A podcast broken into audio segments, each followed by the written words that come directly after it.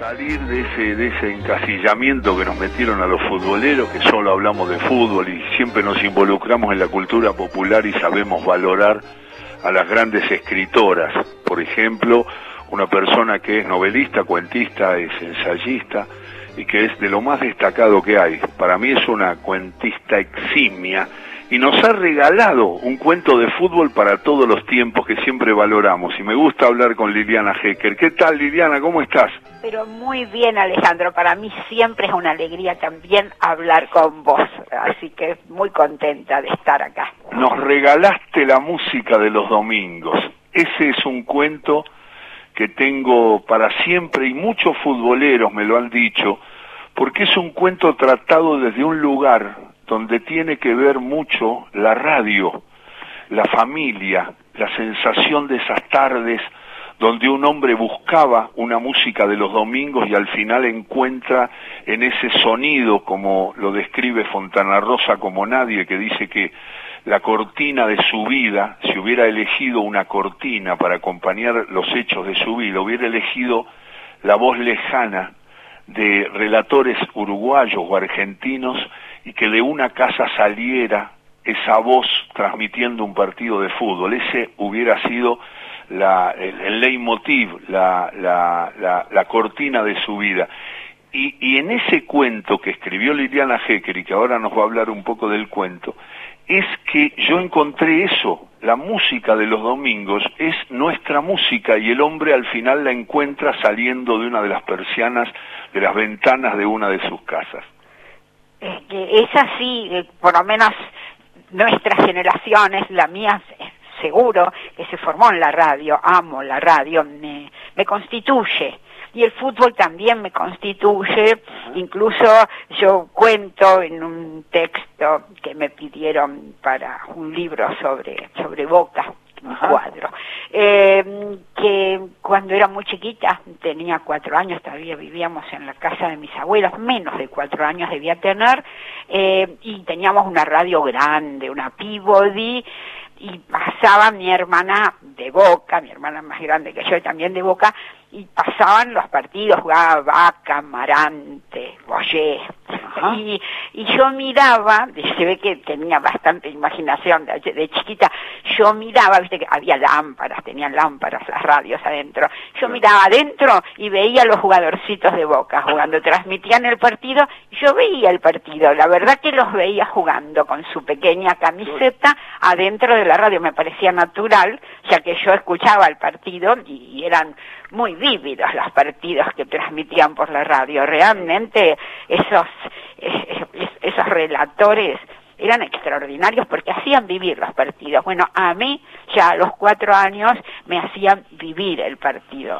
Y eso es también, por supuesto, es parte muy grande de esa música de los domingos que quedó para siempre grabada para mí.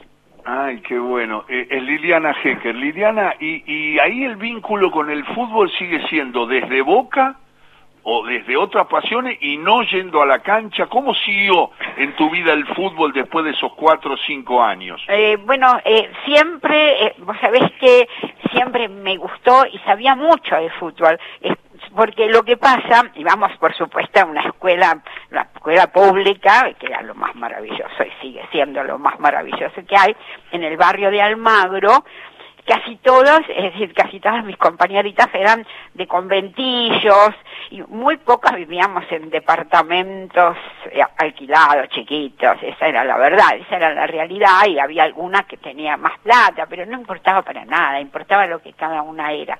Pero mis amigas, mis grandes amigas eran de River y entonces y yo era de Boca con la con la hija del vendedor ambulante de verduras, es decir, era era una desplazada por ser de Boca, esa es la sensación. Entonces yo tenía que defenderme ante mis amigas. Y entonces sabía mucho de fútbol, los lunes me enteraba de todo, yo sabía lo que era el gol average, y entonces les discutía, y, y, sabía un montón, y que si había foul, y si no había foul, y si hubo penal, aprendí muchas cosas eh, por la necesidad de defender una causa. Y realmente ya me vinculé muy, muy tempranamente con esa pasión. Además tuve eh, una tuve que luchar contra la adversidad porque yo nací en el 43. Sí. Boca salió campeón en el 44, Sí. para mí era una leyenda eso, Claro. pero después hasta el 54 Así es. no ganó ningún campeonato, es decir, que yo era hincha de un equipo que yo sabía que era grande, pero que no ganaba, no, No ganaba, y no ganaba. en, esa, en ese eh, en ese lapso, en ese en ese tiempo llegó recién a ganar en el año 54. 54, y claro, ahora uno dice, bueno, 10 años. Cuando sos chico es una eternidad, porque es toda tu vida. Es decir, Claro. yo nunca había vivido la, la felicidad de, eh, ga- digamos, tener a Boca ganando un campeonato. De modo que en el 54, me acuerdo, y era bastante transgresor eso, porque las nenas no no hacíamos esas cosas. Yo me fui a lo del diariero de la esquina y me compré un desplegable con todo el equipo de Boca, que era Musimesi, Colman, Otero, Lombardo, Mourinho, Pesia, bueno, sabía todo. Exacto, Así exacto. que bueno, te, te quiero decir eso eh, para que entiendas de dónde viene esa pasión que está vinculada con, con una gran alegría, ¿no? Es decir, el fútbol era parte fundamental, por eso eh, yo trato de reivindicar esa música que estaba hecha también con los sonidos de todas las radios, con los chicos que estaban jugando al fútbol en la calle, con los camiones que pasaban a la ida, yendo hacia la cancha y a la vuelta, a veces triunfales, a veces melancólicos, con los bailables. Después del fútbol venían los bailables en la radio. Bueno, todo eso que estaba rodeado, porque y más temprano había programas de radio que programas muy con- muy divertidos, pero en que también se hablaba de fútbol. Es decir, los domingos el fútbol lo, lo, lo, lo ocupa, ocupaba todos los lugares, todos todo. los espacios estaban atravesados por el fútbol. Con los ravioles, Liliana, con los ravioles. Con los ravioles o el pollo al horno, todas esas cosas que eran, el pollo era un lujo, el pollo al horno Uy, era claro. comida de los domingos. Lógicamente. Este, y entonces, este, bueno, entonces, ¿A la cancha fuiste mucho? no, mira, la, la verdad que no, porque mi papá no era futbolero, éramos muy futboleras mi hermana y yo, eh, por supuesto entonces no iba a la cancha. La primera vez que fui a la cancha me llevó Ernesto, que es de River, eh, y por supuesto me llevó a ver a River. Así que la primera Está hablando la de Ernesto Imas, ¿no? ¿eh? Ernesto Imas, mi, mi amor, Sí. desde hace 36 Su años. compañero de toda la vida y el Compañero de- cuento, de- el cuento, la música de los domingos está dedicado a Adolfo Imas. No, a Gonzalo. A al Gonzalo hijo, Imas, perdón, Al perdón. hijo mayor de Ernesto, que durante una época bastante larga, sobre todo en la adolescencia, vivió en casa. Así es. Era un hincha fanático de River, por supuesto. Era y muy de River, sí. Yo para crear ese hincha fanático de Boca, el viejo, ¿no? Me basé mucho en Gonzalo, por eso le dediqué, el, además de quererlo mucho, le dediqué el cuento a Gonzalo por eso, ¿no? Porque me inspiré en él para crear ese tipo tan fervoroso, ese viejo, medio insoportable, pero al mismo tiempo supongo que, que querible, ¿no? Y bueno, te contaba que fui a la cancha esa vez, que por suerte River no ganó, empató con Vélez, pero después, como yo le decía a Filmus, ¿no? Él hizo por mí algo que era más grande que, que el Nobel. Cuando se hizo el plan de lectura, eh, que, hubo cuentos de fútbol, eh, que estaba Sí, Fontana sí. Rosa, estaba Sacheri, estaba. Siciliano, bueno, fue muy hermoso. Fuimos a presentarlo a la bombonera. Qué grande. Y entonces estuvimos, teníamos que estar adentro de la cancha cuando entraron todos los jugadores, Palermo, este, Schiavi, bueno, todos ellos, y ahí me pasó algo tremendo, yo estaba tan emocionada. Y entonces teníamos que darles el libro a, a los, el librito, ¿no? Que Sí, era sí, los cuentos que se daban antes de los partidos.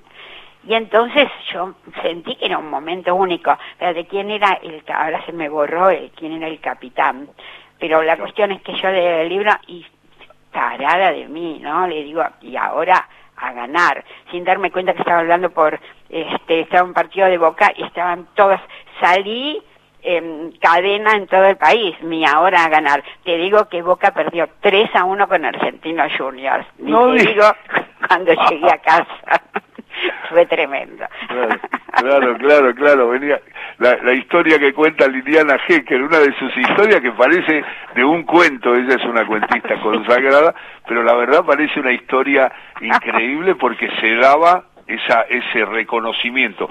Voy a contarte una intimidad. Un día salgo de competencia de hacer el programa con Víctor Hugo a la noche, era, eh, eh, estaba... Eh, eh, estaba en el gobierno, no sé si Néstor o Cristina, o bueno, uno de los dos, sí. y, me, bueno, yo siempre tenía una buena relación con todos, salgo de competencia y me iba para casa. Y me suena el celular y me dice, hola, ¿cómo te va? Te habla Filmus. Ajá. Le digo, ¿cómo? Sí, Filmus te habla. Eh, ¿Qué haces? ¿Cómo andás, Daniel? Le digo, me sorprendés. Mira, estamos armando una, una serie para darle los, los cuentos a los... Y queríamos que nos dieras una lista de cuentos de mujeres. Ah, mira vos. Entonces yo le di el tuyo, el, por supuesto que di la música de los domingos, di uno de Mabel Pagano, el que nos salta es un holandés, eh, eh, eh, le di alguno de Ana María Schwa o de Valenzuela o de Luisa. Bueno, yo le di los que yo decía en mi programa de los sábados, entonces, como ahora en Nacional, estaba en otra radio, y, entonces, bueno, ahí anotó y, justamente yo le marqué primero muy fuertemente el, el, cuento tuyo que, que, le recomiendo a todo el mundo, que es la música de los domingos. Mira qué casualidad. Sí, mira vos, porque te agradezco, porque para mí fue realmente muy hermoso, primero ser parte de ese maravilloso plan de lectura, ¿no? Que se distribuía, que esos libros preciosos se distribuyen con, cuentos de, escritores argentinos acerca de fútbol, se distribuyeran en las canchas, me parecía hermoso y todos lo guardaban como con mucho afecto y yo me imagino que llegaban a la casa y se los darían a sus hijos. Entonces fue realmente muy hermoso ser parte de ese proyecto tan hermoso y fue muy lindo presentarlo, más allá del resultado de ese día en Boca, fue realmente muy lindo presentarlo en la cancha, ¿no? Este, realmente fue hermoso, hermoso. Son esas cosas muy lindas que a uno le pasaban. Entonces, sí, me doy cuenta que tengo muchas historias eh, asociadas al fútbol en mi vida y que está realmente vinculado y es parte de, de algo que quiero mucho. Cuando usted publica, cuando vos publicás, eh, Liliana, es Liliana Hecker que estamos hablando, eh, vos pensás que si va a un cuento de fútbol en la nueva selección, nosotros pegamos un salto y estamos alentándote desde la hinchada. Para nuestro programa es extraordinario que, que aportes un cuento de fútbol como hacía cada vez que me eh, daba algún cuento del negro Fontana Rosa o esos escritores que también le dieron mucha importancia a lo que significa la comunicación a través de una cosa de tanta identidad como el fútbol para todos nosotros, ¿no? Por supuesto, que tiene que ver con nuestra historia, eh, expresa diversas eh, eh, diversos modos de nuestra realidad no eh, este no no es solo en fin lo que pasa en el partido. Hay un cuento bellísimo de Humberto Costantini que se llama Inside Izquierdo extraordinario. Que también ese tipo que, está basado en un jugador que yo no conocí que lo conocí nada más que a través de su historia que era lo llamaban la bordadora. La bordadora cito y él le pone Sati en el ah mira vos. Era un jugador que le decían la bordadora porque gambeteaba en el sentido de una bordadora. Claro, mira vos, y ese cuento es, extraordinario. Una belleza como varios de los cuentos de Fontana Rosa, en fin, este, realmente hay eh, se expresan muchas cosas. Yo creo que en general a través de los deportes, sobre todo los deportes populares, se pueden expresar muchas pasiones, ¿no? Convocan, también tengo un cuento sobre boxeo porque creo que hay mucho, se pone mucho en juego. ¿Cuál es lo que vieron la zarza? Los que vieron la zarza, sí, sí. muy lindo, lo leí, lo leí, lo, leí varias veces. Por eso, es este, realmente yo siento que hay muchas cosas se expresan a través del deporte eh, y entonces me importa, es es uno de los temas que, encaré, porque creo que muchas pasiones humanas se pueden expresar.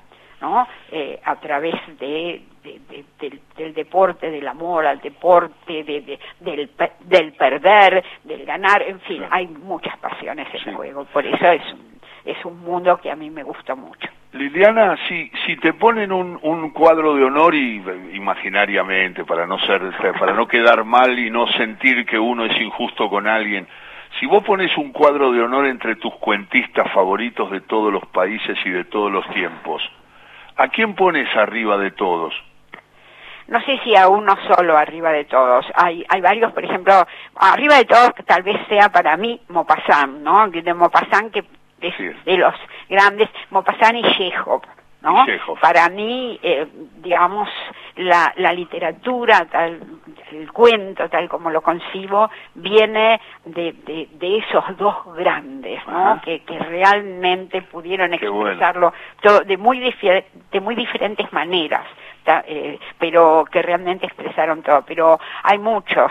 Eh, dejo para el final a los argentinos. Este es un país de, cuentistas excepcionales, pero digamos un escritor italiano como, como Dino Bussati, varios norteamericanos, ¿no? Mm. Como Salinger, Hemingway, Flannery mm. O'Connor, eh, eh, Carson McCullers. Eh, realmente los escritores norteamericanos son cuentistas excepcionales, excepcionales. podría nombrar a varios más. Sí. Este, ¿Cómo te va con Cortázar y con Borges? Bueno, me llevo maravillosamente, creo que son grandes los dos. Eh, creo, a Borges se lo considera, bueno, como el escritor canónico.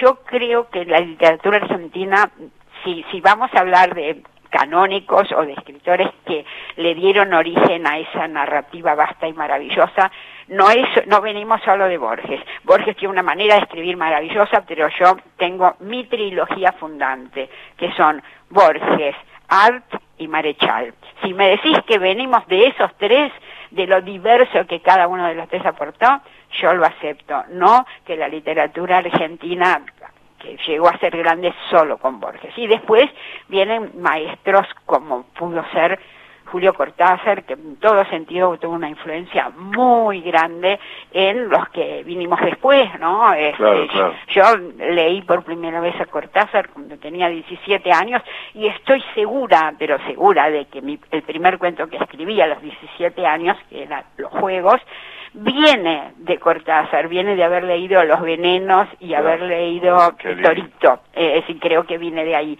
Y después, bueno, y después gran, gran, gran maestro, eh, y además, bueno, ser eh, mi gran amigo de toda la vida y con quien llevé la aventura más maravillosa que sacar las revistas, Abelardo Castillo, ¿no? Abelardo, Castillo es un escritor que no solo a través del cuento, pero ya que hablamos de cuento... Digámosle para los pibes o para cualquier persona que esté escuchando, La Madre de Ernesto. La Madre de Ernesto es un cuento clásico que Abelardo escribió cuando tenía 25 años y que publicó en el número aniversario del Grillo de Papel, antes de que fuera prohibida por un decreto estatal con otras publicaciones de izquierda y de avanzada.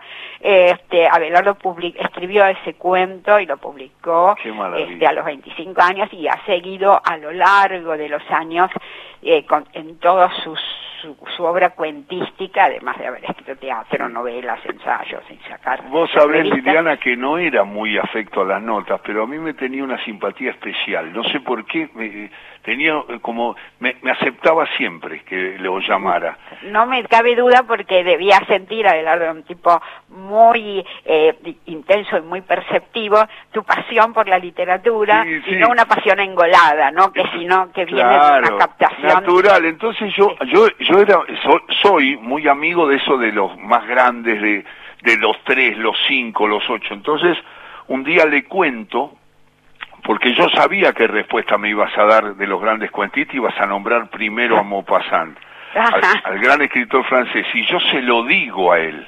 Él más o menos lo sabía, entonces, como era un hombre que era un poco chinche y un poco de, malhumorado, pero muy tierno en el fondo, este, yo, yo le digo, pero Liliana acá me dice, porque él insistía que el más grande era, Era Pou. era Pou, claro. Bueno, pero es que, es decir, pero ¿sabés qué pasa?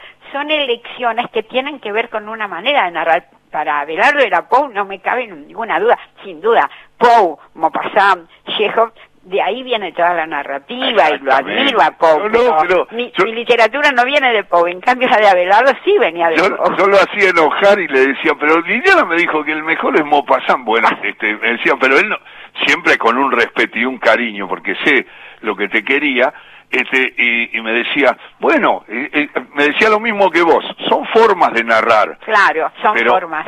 Pero Pou, pero medio como que yo le decía, no, pero me dijo Maupassant. Y él me decía, bueno, bueno, está bien, Maupassant está entre de los mejores, pero el más grande es Pou. Pues Pou, claro, para Abelardo era Pou y yo creo que Pou era grandioso. Oh. Mi literatura no no viene de Pou, yo la siento mucho más cercana Lógico. a Maupassant Lógico. Son elecciones, Lógico, por supuesto.